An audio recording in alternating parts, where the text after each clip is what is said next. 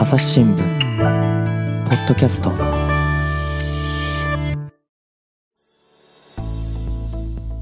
朝日新聞の神田大輔です、えー今回は引き続きましてゲストをお迎えしております、えー前回の宇宙飛行士選抜試験のファイナリストでいらっしゃいます内山隆さんです。よろしくお願いします。よろしくお願いします。そしてあの朝日新聞社側からではですねあの科学医療部の小川しおり記者に来てもらっています。小川さんよろしくお願いします。よろしくお願いします。はいじゃあ小川さんね進行よろしくお願いしますよはい、わかりました。はいはい。じゃあ内山さんにはあの前回から選抜試験の内容を聞いていってるわけですけども、その新選抜試験の中でこの人すごいなとか、こういう人飛行士になったら面白いなとか感じたことってありました？あ、たくさんいましたね。あのー二次選抜で、えっと、50名残るんですけども、そこから、あのやっぱ一人一人に対する試験の密度っていうのが非常に濃くなってきて、で、かつですね、受験者同士、あの、直接やっぱり泊まり込みで、あのいろんな試験を一緒に受けるっていう形になるので、まあ、合宿みたいな感じで非常に仲良くなるんですよね。でその中でその受験者あの共に、まあ、宇宙飛行士を目指す受験者たちの顔がまあ見えてきてその中でいややっぱすごい人たくさんいるなっていうのをあの感じるんですよね。でその中でも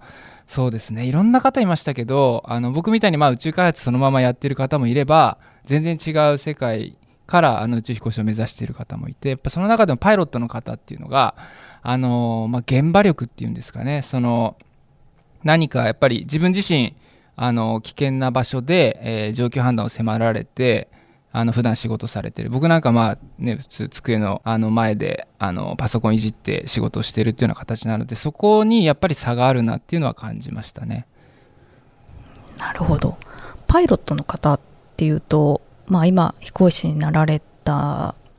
あゆいさんもパイロットかな、はい、大大西自衛隊西さんものパイロットで大西君もあの ANA のパイロットですね。そうですねはい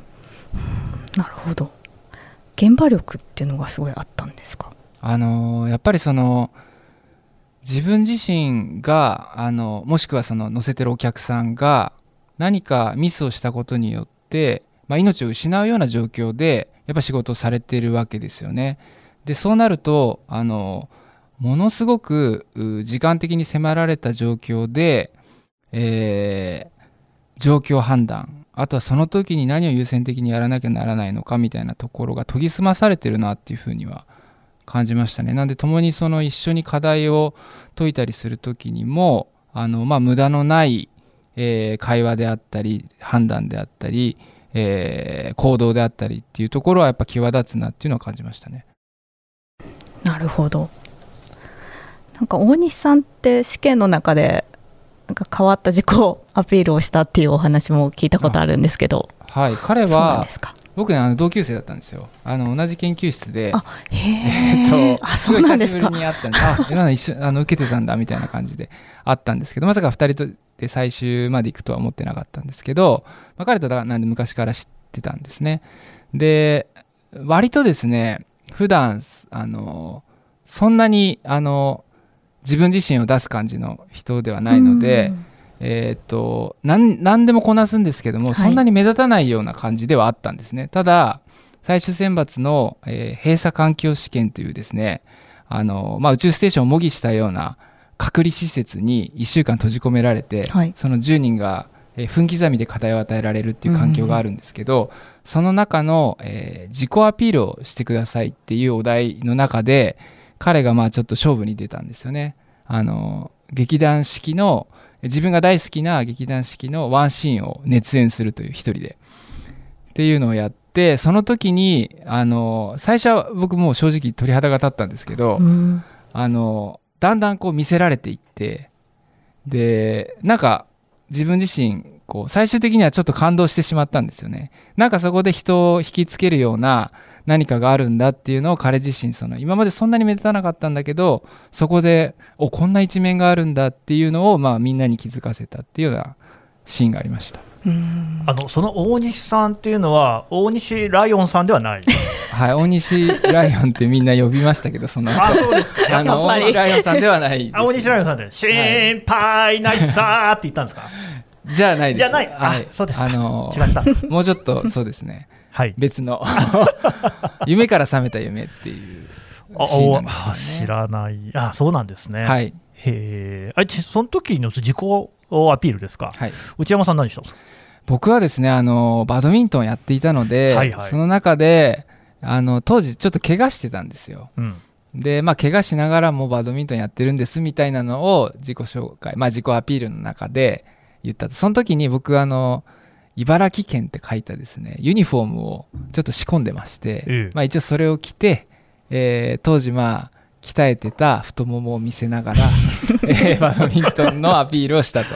茨城県ってやっぱそう筑波だっていうことでですか？あそうですね。筑波に住んでいてで、まあ、県の代表っていう形で全国大会とかに出ると、どね。まあ、茨城県っていうのを背中に背負って出るんですけどね。ははそういうのをこう見せながらえご出身は茨城じゃなかったですよね。えっと、出身生まれは新潟で育ったのはまあ埼玉ですね。あそうなんですね、なるほど、比較的関東方面。関東方面ですね。なるほど、やっぱりそういうの、ほそういうアピール、自己アピールなんかをそれぞれの人が工夫する。あしてました。あそれもまあね準備してっていうのではないので突然振られるわけなので、はい。まあ、10分ぐらいで考えてあとやってくださいみたいな形なんですよね、なんで皆さんそれぞれいろんな、まあ、ある人はちょっと宴会芸っぽいものを披露したり。まあ、ある人は、えー自分がやってるスポーツの話。ある人は趣味の、まあ、ヨットの話であのちょっと机を使ってこんな感じでヨットやってますとか。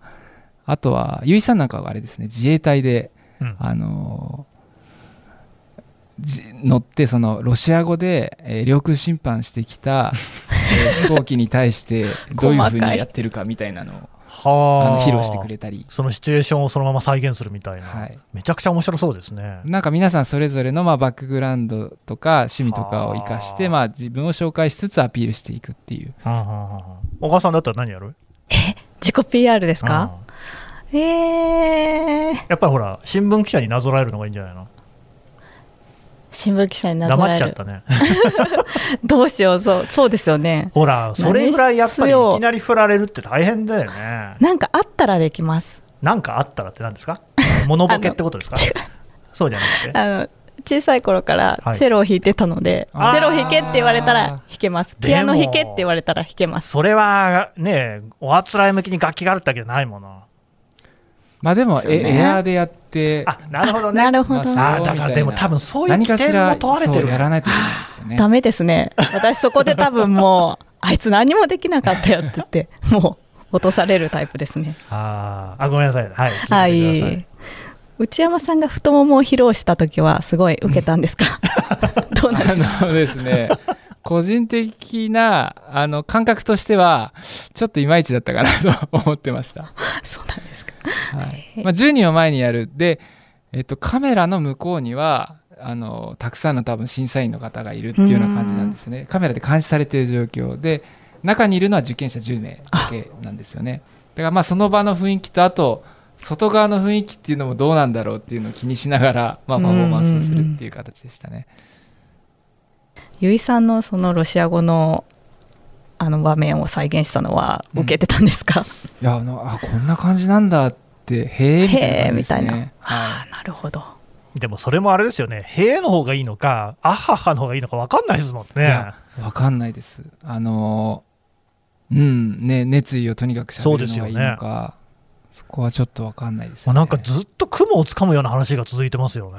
本当にどのポイントをどういうふうに評価されるのかっていうのがわからないんですよね。だからもうその閉鎖環境の中ではそれが時々刻々分刻みにたくさんの課題が与えられるのでもう自分自身も取り繕えないのでもう自分を出すしかないなっていう境地に達するって感じでしたね。なるほど。その試験の中で一番思い出に残ってる試験ってありますか？そうですね。まあ結構やっぱ本を書いたっていうのもあるんですけどものすごい覚えてて、うんでどの試験もまあ印象的なんですけど、はい。やっぱりちょっと今お話ししてた閉鎖環境の中で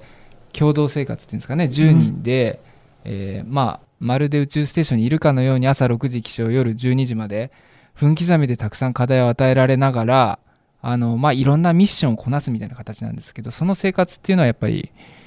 非常によく覚えていてあの不思議だったのは、まあ、10人ってライバルなんですけどやっぱりその中から、数名しか選ばれないっていうライバルなんですけどそれがあのなんかワンチームになっていくっっていうのがすごい、まあ、みんなも感じてたみたいなんですけどこう手に取るようにこう一つのチームになっていくっていうのが感じられたのでそこがすごい不思議な体験でしたねライバルなのにワンチームになるんだで共に宇宙飛行士を目指すんだっていうような気持ちになっていったっていうのがあのすごい不思議な力がある試験だなというふうに思いました。なんかあの私の勝手な思い込みだと、ですね宇宙飛行士の方っていうと、やっぱり無重力の中で活動するとか、あと、いろいろなこう、ね、打ち上げの時の衝撃とか、そのなんですか、G がかかるっていう状況、僕ね、あのジェットコースター大嫌いなんです、絶対乗りたくないんですよ。であとフリーフォールみたいなのあるでしょ、はいはい、もう正気の沙汰とは思えないんですけれども、そういうのはお得意なんですか？あ僕はですね、あのジェットコースターとか、うんまあ、フリーフォールはあんま好きじゃないかな、まあ、割と平気ではあります。そうなんですね。ただあのちょっと乗り物酔いがひどくてですね。それはあの、まあ、宇宙飛行士的にはちょっとアウトなんですよね。宇宙船も乗り物ですよね。はい。よ酔っちゃうんですか？あのやっぱ回転系が弱いですね。三半規管が敏感っていうんですかね。ちょっとそこはあのー、試験でもあったんですけど回転椅子があったんですけど。何ですか？回転椅子って。えっ、ー、とですね体中にいろんなセンサーをつけられた状態で、はい、えー、まあ、頭を軸にしてぐるぐる回る椅子が用意されてまして それで30分間ひたすら回されるっていう試験がありました。そんなに？はい。それ、僕、絶対嫌なんですけど、あれですよね、遊園地コーヒーカップとかあるけど、はいはいはいはい、あの感じですか？あのね、速度はあんなに速くはないんですけど、はいはい、えー、っと、1分間に大体10回転ぐらいなんで、そんなに速くないですよね。1分間で10回転、6秒で1回転とかなんで。なるほど、そうですね。で、ただ、その状態で頭をあの前後左右に指示通りに振らないといけないんです。えー、それが結構三半規管にぐらっときて、はあ、で、それがボディーブローのように、こう、積もり積もっていく30分間みたいな試験なんですね。それ100%気持ち悪くなりそうなんですけど。いや僕がね全然ダメでですね。もう冷や汗が止まらなくなってしまって、10分間ぐらいでドクターストップだったんですよね。ドクターがそこにいてやっぱ見てるんですね。もうその人そのまま続けても大丈夫かどうかっていうのもあのこの人はまあ体勢あるかどうかっていうのも含めてずっと見てるんですけどそこでちょっとえでも30分やんなきゃいけないのに10分で終わっちゃったっていうのは結構あのショックでしたか？ショックでしたね。あの実はその椅子に乗る前に予備的な検査があったんですけどもあのエアカロリック検査っていう何ですか？耳に音符を吹きつける、うん、音符？冷風を吹きつけるっていう。疑似的にめまいを誘発させるんですよ。あの耳に音符と冷風を吹きつけるなんかそういう疑似的なめまいみたいなのが起きるんですか？起きるんですよ。へ多分思われてるよりも強いのがきます。ドライヤーとかと同じぐらいですか？あのそこまで熱くはないんですけど、はい、それよりもだいぶ強いのがきます、ね、耳に入ってきて。で、その検査でもう、えーとですね、左耳がダメだったんですよ。あ左だけ左がダメでした。右は、右が来た時は、あこっち回転にめまいが来るんだな面白いなと思ってて、うん、で左が来た時あ逆回転だって思ったらちょっと気持ち悪くなってきて、でそこでもうしばらく休憩だったんですね。だからもうドクターはもう椅子やめようかって言わ言われたんですよ、はいはい、ただあのまあなんかね椅子試験やんなくてもまあ、それで落ちるとは限らないからねみたいなこと言ってくるんですけどいやそんなこと絶対ないな。っ てですよ、ね、ここで諦めたらもうねこれまで頑張ってきたのにと思っていややりますやりますっつって椅子には乗ったんですけどそれで10分頑張ったんで自分的にはもう限界までやったなっていう感じはしたんですけどやっぱりちょっとその試験の後はへこみましたね。そういうのってその筋力や持久力みたいに鍛えられるもんなんですかね？いや僕まあそういう試験があるっていうのは知ってたので実はその前にあの休日会社のオフィスに忍び込んでこうこういう椅子あるじゃないですか。回転する椅子、はいはい、これ自分で足でこいで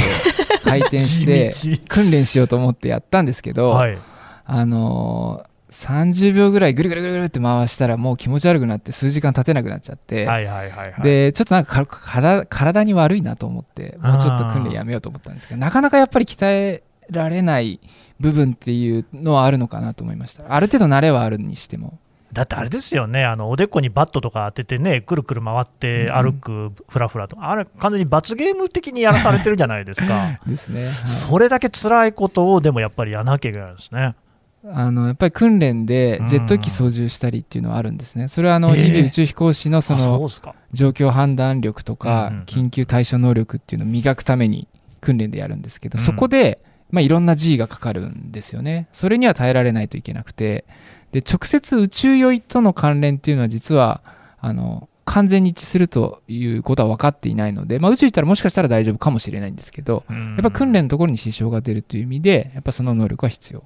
なんですね。宇宙酔いってちなみにどういう症状なんですか？あやっぱりあの乗り物酔いとか二日酔いみたいな状態みたいです。へえだからやっぱそれもあるでしょうしあとねいろいろ不良の事故みたいなことがあった時に落っこちるみたいなこともひょっとしたらあるかもしれませんもんね。あ りますね。はい。そうするとやっぱりそういうだからさあの前回の話もそうでしたけれども何かあった時にっていうようなこともすごく考えて訓練とかされてるわけですね。あその通りですね。あの宇宙船も制御が効かなくなってぐるぐる回って生還したっていう例はアメリカに実際にあるんですよ。あのジェミニあのアポロのちょっと前なんですけどそこでもう思いっきり高速に回転してしまったのをへ最終的には宇宙飛行士が止めたんですけどよくできたなと思いますね。ーでもじゃあそういう高速回転している状況でも冷静に動けるっていうのが必要なんですね。ですね。はい。そういう異常事態がまあもちろん起こさないようにしないといけないんですけど起きてしまったとしてもやっぱり生きて帰ってくるっていうところが使命なんですよね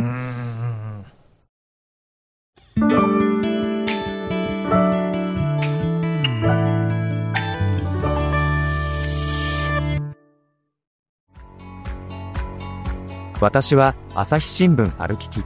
人工音声が伝える速報ニュースのポッドキャストです。通勤中でもお料理中でも運動中でも趣味の作業中でも何かしながら最新のニュースをフォローできます。あなたの知りたいニュースどこででも。朝日新聞歩きき。たった数分で今日のニュースをまとめ聞き。そういやさあの昨年ま前澤さんが ZOZO 創業者の前澤さんが ISS に行った時に初め数日間ぐらい気持ち悪かったとかいうふうなこともなんかおっしゃってたんで、まあ、きっとそれも宇宙酔いだったのかなとあだと思いますね。ね。はい、大部分の人が宇宙酔いは経験するっていうのを聞いてます。なんですね、じゃあちょっと収録が終わったら宇宙酔い対策のために神田さんの椅子を回して神田さんに体験してもらおうと。僕は宇宙に行きたいとは一言も言っていないのに あなたでしょ行きたいのは。じゃあ僕は回してあげましょうかね。じゃあちょっと頑張ってやってみますかね後でね。はい、はい。あの、まあ、先ほどあのまずえっ、と閉鎖空間での試験があったっていうふうにおっしゃってたんですけどなんか私のイメージだとその閉鎖空間でその白いジグソーパズルを作るみたいなことをよく聞くんですけど、はい。実際にそういうのあったんですか？えっと、白いジグソーパズルはあの僕が受けたその1回前ですね。その10年前に実際にあったみたいです。で何時間ですかね、まあ、ひたすらそのホワイトパズルをやらせるっていうあの試験だったみたいなんですね。でそれに変わるのが僕の時はあの折り鶴でしたね鶴を折るあのひたすら鶴を折るで 10人でまあ100話ずつで1000パズルを折るみたいなあのお題だったんですけどあの、まあ、せひたすら鶴を折ってはこうあのビーズと紐でつないでで束にするっていうところも含めてやるんですね。でただですねあの時間的なプレッシャーをかけられるんですよ。淡々とやってもちろんまあ多分綺麗に折るべきなんだろうなと思いながらあの折るんですけどあのこの時間までに何話折りなさいみたいなノルマを課せられてでそのノルマが達成できないぐらいのノルマが与えられるんですよね。で我々の中でも達成できないと、まあ、早い人は早い、まあ、遅い人は遅いみたいな感じで差が出てくるんですけどそれでも誰もノルマを達成できないっていうような状況で、まあ、どういうふうな動きをするかみたいなのを多分見られてたんですかね、まあ、淡々とパフォーマンスを続けてあのより効率的に折れるようにするっていうところも必要でしょうしいざその言われてるノルマに対して対応できませんってなった時にどういう行動をするかみたいなところも問われてたのかなと思います。なるほど。なんかロボットを作るっていうこともあったんですか？あはい。これはあのチームで5人5人に分かれて宇宙飛行士を癒すロボットを作ってくださいっていうお題がありました。であのレゴのマインドストームっていうのうんうん。分かりますかね、あのレゴであとプログラミングとかでちょっとしたロボットっぽいものが作れるようなものがあるんですけどそれを与えられて、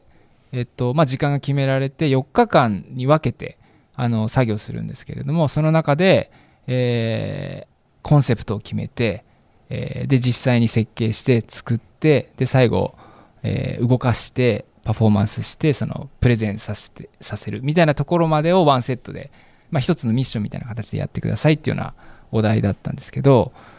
あの最初にまあ計画を立てて、えーこれでやっていけばまあそれなりに作れそうだと。自分たちでコンセプトも固めてっていうところにあの計画変更させられるんですよね。途中でいきなり、うんえー各国のあの偉い方が突然来たので、えー30分後に作業をやめて中間プレゼンをしてくださいって。まだ全然できてない状態で、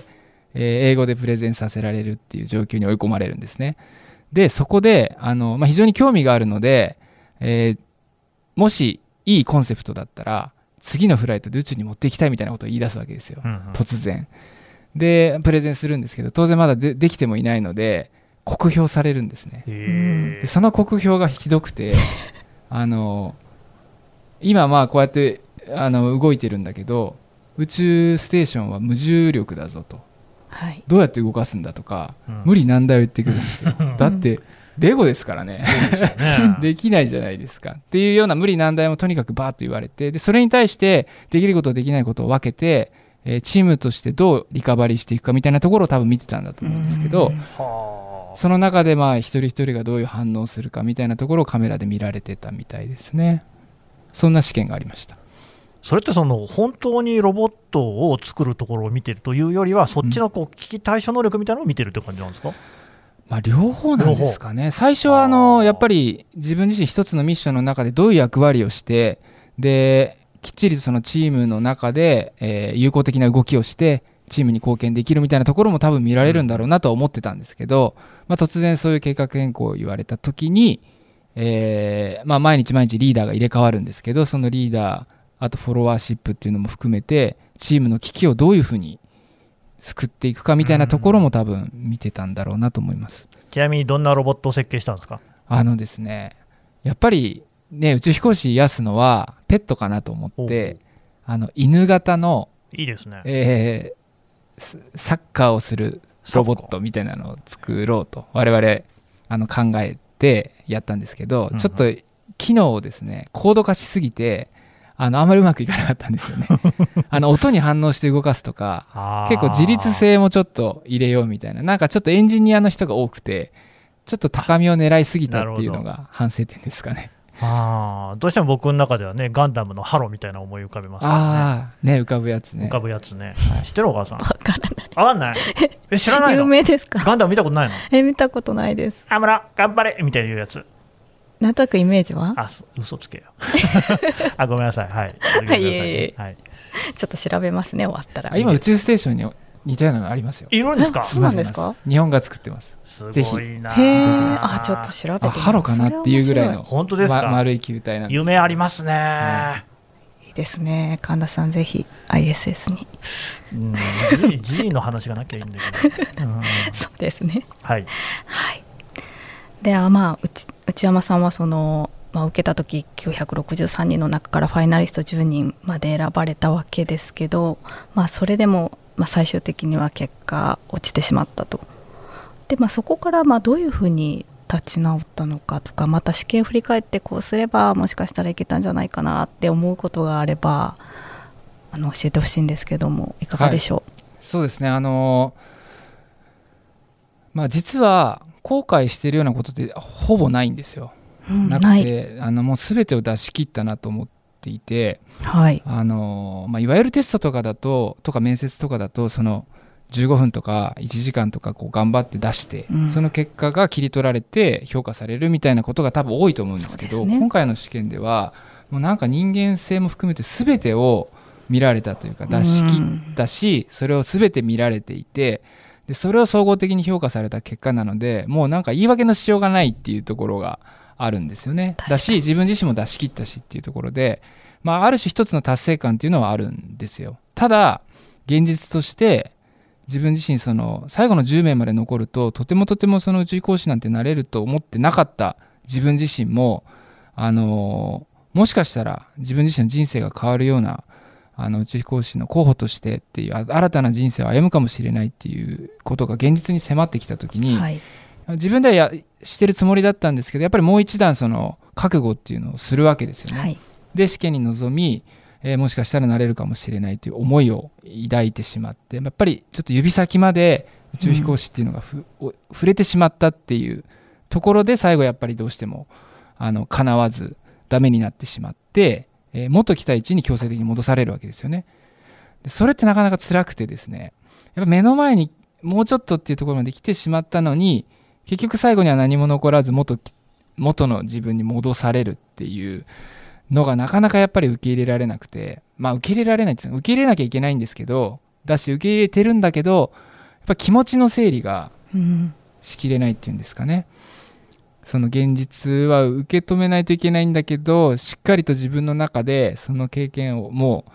これはダメだったんで終わりっていうふうにできないやっぱり自分がいてでそのモヤモヤっていうのがやっぱ長く残ってしまったっていうのがあっての、まあ、10年経って本を出したっていうような経緯がありますね。やっぱりじゃあ10年間は心の整理がなかなかつかなかった。まあ自分自身がその宇宙飛行士になりたかったっていう夢を持っていてでその夢の行き場がなくなってたっていうんですかね。次回の宇宙飛行士選抜じゃあいつあるんだろう。もし3年後5年後あるんだったら受けたいなと思ってたんですけどまた、えー13年空いてしまったっていう中で、えー少し前まではまだ宇宙飛行士っていう夢を諦めてなかったのが、だんだんまあ自分も環境が変わってきて、えーっていう中でじゃあその夢って一体どこに行ったんだろう自分自身今後生きていく上でその夢はどうするんだろうみたいなところの整理は、まあ、正直つかなかったんですよね。でそれをや本を書くことによってしっかりと真正面から振り返って、えー整理をしたっていうのを経て、まあ、今があるっていうのがありますね。3人、まあ、あの内山さん受けた時は結衣さん大西さん金井さんの3人受かったんですけども、まあ、3人について、まあ、ひがみっていうかなんかそういうのは特にそういう気持ちにはならないんですか？あなかったですね。あの、まあ、誰がなってもすごいなと思ってたんでだし誰がなっても立派な宇宙飛行士として多分ミッションを遂行しただろうなと思ってます。っていうぐらい、まあ、お互いの信頼関係は認め合ってるものはあったと思ってるんですね。で僕の場合ちょっと特殊だったのはそのあの候補者として選ばれた3人と非常に近いところで仕事をしてたんですよね。だからあの間近でその3人がやっぱ新たな人生を歩んで非常に苦労してるっていうのを見見れたっていうのもあの僕にとってはすごい特権だったなって思っててものすごい刺激をもらえたしあの、まあ、本当に同じようにヒューストンに出張で行くこともあったしそこで会うこともあるし、えー、筑波で、えーちょこちょこ会うようなこともあってで会うたびにまあ当時握手をしてたんですけどその度にね握手の力強さがより強くなっていくんですよ。まあアメリカで鍛えられてなのかやっぱ自信がついてきたのか やっぱなんかこう見ててもどんどん宇宙飛行士になっていくんですよね。っていうのを間近で見られたのですごい刺激になって嬉しかったですしだからもう全然ひがみとかそういうのはなくてただこうふとした時にやっぱちょっとしこりが残ってるっていうのはああの長くあったかなとは思います。先ほど試験で得たのはまあ仲間だったっていうお話もされたんですけど今でもやっぱりファイナリストの方とか、まあ、二次試験で50人ですかね残った人たちとは結構なんかな仲良くっていうか連絡を取り合ったりとかしてるんですか？あしてますね。あのまあ、今はちょっとねコロナっていうのがあるのでなかなかこう直接会う機会っていうのが取れないのは残念なんですけどあの2009年に終わってから、まあ、毎年のようにあの集まれる人で集まったりはい。っていうのはしてますね。でファイナリストの10名も、えー昨年ですかね、うん。久しぶりに10人全員で、まあ、これもオンラインなんですけど、会って5時間ぐらいかな 5時間。はい、気がついたら2時ぐらいになってましたけどあの久しぶりに10人で一緒に話をする、まあ、時間を共有するっていう時間を持ったりしましたね。そうやって試験の時の思い出話とかされてるんですか？まあ、そういうのもあるんですよ。あの、うんやっぱりもう13年経ってるともう全然あのね過去のことなんですけどなんかその仲間で集まるとその13年前にこうまなんか戻れるんですよね。一気に戻れてその当時の話をあうんこんなことあったよねっていうような話ができるっていうのはなんか特別な関係性かなと思いますね。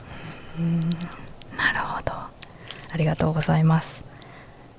であのまあ、今回のちょっと選抜試験の話になるんですけども内山さんの時とは違って今回はまあ学歴理系卒っていう学歴であったりとか、まあ、あとは身長制限であったりとか結構いろいろ大幅に条件が緩和されたんですよね。はい。それであのこれについて、まあ、内山さんどう考えますか、まああのはい。あそうですね。あの前回は、えっと、理系の大学卒でとかあのまあ、いくつかね、3年間の理系の実務経験があるみたいな。実務経験も理系に関連するものでなければならなかったし、であのまあ立ち泳ぎできることみたいな、はい。結構細かく要件が要求されてたんですけど今回ほぼほぼ手取っ払ってですね。はい。あの、まあ、3年の実務経験っていうのは残ったんだけどあの別に理系に限らないですっていうような、まあ、誰でも応募できますよっていうのに非常に近くなったんですね。これはやっぱり JAXA としてもその宇宙っていうのが誰しもが目指すことができるようなものであってその宇宙飛行士に理系の知識ってやっぱり必要ではあるんですよ必要ではあるんですけど別にそれを文系大卒だからといって理系の知識がないかっていうとそれは分からないので、えーそういう、まあ、事前にその門前払いしてしまうのはやめようっていうところだと思うんですよだから僕はすごいポジティブに受け止めていてあのかつ今結構その目指してる方と接する機会多いんですけど、うんやっぱりいろんなバックグラウンドの方がやっぱり宇宙飛行士に昔憧れた夢でもう抱き続けていてあ目の前にチャンスがあるんだったらちょっとチャレンジしてみようという方結構いっぱいいらっしゃるのであの非常にいい試みだなっていうふうに思ってます。でどういう人が飛行士に向いてると思いますか？やっぱりあれですねその行ったことないところとかに行きたいっていう、まあ、好奇心にあふれてる人ですかね。うんあの宇宙飛行士って多分冷静に考えたらあんまなるもんじゃないと思うんですよ。えーどういうあのえ危ないじゃないですか。そうですね。あーまあそれはね。で別にお金良くないんですよね。あそうなんですね。あそうなんですあの一般の公務員ぐらいなんですよ。危給険は。ね。あの危険手当みたいなのはちょっとあるんですけど、であのまあかなり縛られた生活になるわけですよね。もうものすごいお金をかけられて訓練をすするわけなんですけども、それをちゃんと成果を出さないといけない。期待に応えないといけないわけですよね。ミスが許されない。っていうかなり厳しい状況に自分を置くので、まあ、相当あの M じゃないと 耐えられないだろうなと思うし はい。そういう普通の人が体験できないようなことにものすごい強い好奇心を持って行ってみたいっていうような、あのー気持ちがある方がまあ向いてるんだろうなと思います。なるほど。好奇心。わかりました。好奇心を持ってちょっと私も仕事頑張りたいと思います。小川さん好奇心は人一倍ある方じゃない？ありますあります。そうです、あるよね。はいあなたは？そこが長所かもしれないです。そうですよね。あれだいあの内山さんにお尋ねしたいのはこんなところですか？そうですね。まああのまあ最後に、うん。あのまあ、これが多分あの流れる頃には今回の選抜としてはもう締め切りが終わってる頃にはなるかなと思うんですけど、まあ、今後であったりとかあとは選抜試験を受けて頑張る方にちょっと内山さんからエールを送っていただければと思います。はい、あの非常に多くの方に、えー、と応募いただくことになるのかなっていうふうに思っていてで僕もそういったその挑戦を頑張る人たちの、まあ、背中を押すような活動っていうのを今やってるんですね。自分自身まあ経験したっていうのとやっぱりもうなんか右も左もわからない状態で試験を受けないといけないってなかなかの酷なのでやっぱある程度、えーこういうところを頑張っていくとより宇宙飛行士に近づくんじゃないかみたいなアドバイスもしながら、えっと寄り添ってるっていうところがあります。でそうするとやっぱ宇宙に行ってみたいし宇宙飛行士やりたいって方っていっぱいいる中であのちょっとヒントを与えることであそうかそうかって言ってこう成長していく姿っていうのが間近で見られるんですね。でやっぱり新しいことに挑戦する。自分自身の殻から一歩はみ出てあの飛び出て新しいことに挑戦するってものすごくあの自分自身を高めてくれるいい経験のプロセスだと思うんです。その結果があの成功であれ失敗であれそれはあんまり関係なくてやっぱり踏み出して、えーがむしゃらに頑張って何かを成し遂げようとするプロセス自体が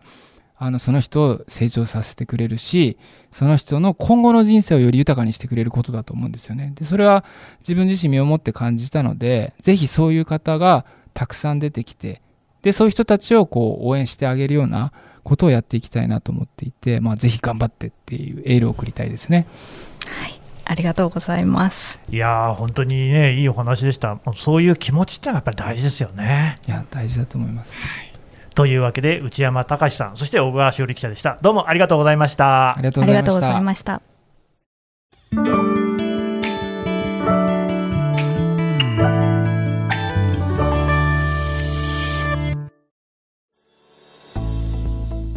えー、内山隆さん、そして科学医療部小川記者の話を聞いてきました。さて内山さん、今回のねお話のようなことが本にまとまっているということですね。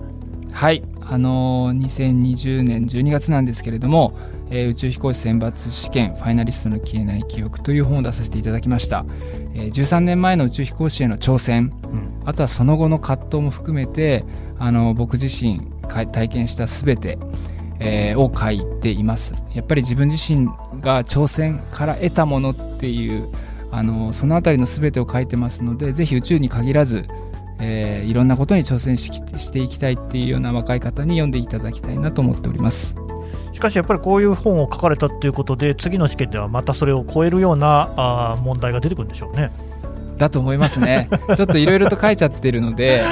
やっぱりそれとは違うような形で、うんうんえー、そういった対処能力を求めるような試験っていうのを考えないといけないだろうなと思います。それも面白そうですね。いやあのそれそういうことも楽しめる方っていうのが多分宇宙飛行士に向いてるんじゃないかなと思います。ぜひねお手に取っていただければと思います、えー、内山さんどうもありがとうございました。ありがとうございました。朝日新聞ポッドキャスト朝日新聞の神田大輔がお送りしました。それではまたお会いしましょう。この番組ではリスナーの皆様からのご意見ご感想を募集しています概要欄の投稿フォームからぜひお寄せください。ツイッターやメールでも受け付けています。ツイッターでは番組情報を随時紹介しています。アットマーク、朝日ポッドキャスト。朝日新聞、ポッドキャストで検索してみてください。